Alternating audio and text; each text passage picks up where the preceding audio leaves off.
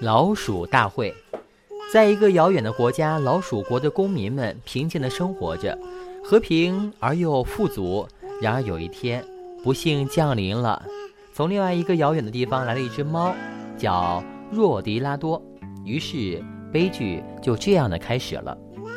若迪拉多是一只很大很肥的猫，黑色的毛皮闪闪发光，它有着透出绿色灵光的眼睛。刀一样锋利的爪子和牙齿，他看到老鼠就变得非常的疯狂，在短短的几周之内就进行了一场大屠杀，把一个人丁兴旺的老鼠王国变成了一个萧条而又充满恐惧的国度，老鼠们连出门找点食物的勇气都没有了。若迪拉多在老鼠王国里生活的非常开心，还变胖了不少。这一天。他突然觉得自己该找一个女伴儿了，于是他最后吃了一顿以后就离开了老鼠王国。这个消息迅速在幸存的老鼠中传了开来。嘿，大家知道吗？若迪拉多走了，但是他很快又会回来的呀。那我们又得挨饿了。这时，一只学识非常渊博、上了年纪的老鼠提议道。我们得趁他不在的时候召开一个大会，而且必须要找到一个防范这个凶手的对策。大会就在粮仓里召开，所有幸存的老鼠都参加了。那只年老的老鼠首先发言道：“嗯，当我们被困在家里不能出去的时候，我空着肚子想了很久，终于有一个妙计。”老鼠们张着嘴巴。仔细聆听着，都极度的希望他们的长辈能够真的有办法把他们从这种环境中解放出来。我们都非常熟悉那个若迪拉多，老老鼠接着说：“它的爪子锋利无比，又十分敏捷，能够迅速接近你。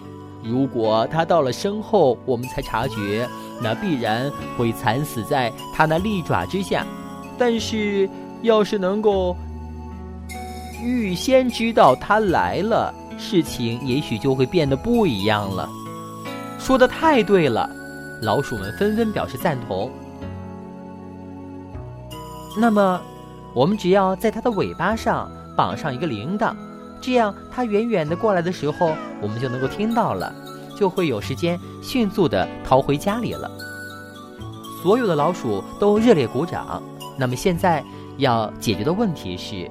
谁能把铃铛拴在如此凶残的若迪拉多的尾巴上呢？我不行，一只老鼠迅速地说道：“我感冒了，老是打喷嚏。若迪拉多一定会马上就发现我的。”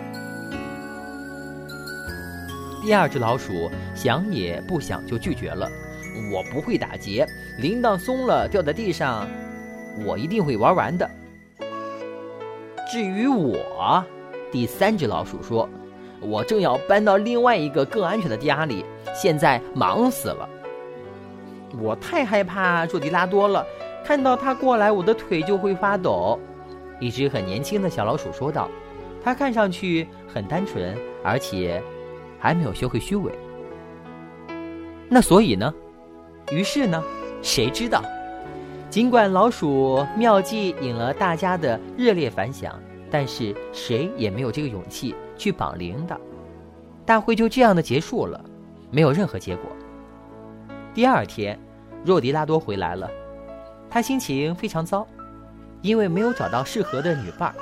他想要找一只毛皮是灰色的，像丝绸一样的光亮的，尾巴要被割断的，眼睛必须要是天蓝色的女伴儿。他把这样的一次旅途呢不顺利的原因。归结于没有吃饱，于是回来后又开始捕杀剩下的老鼠。可怜的老鼠们，又陆续落入了他的魔爪中。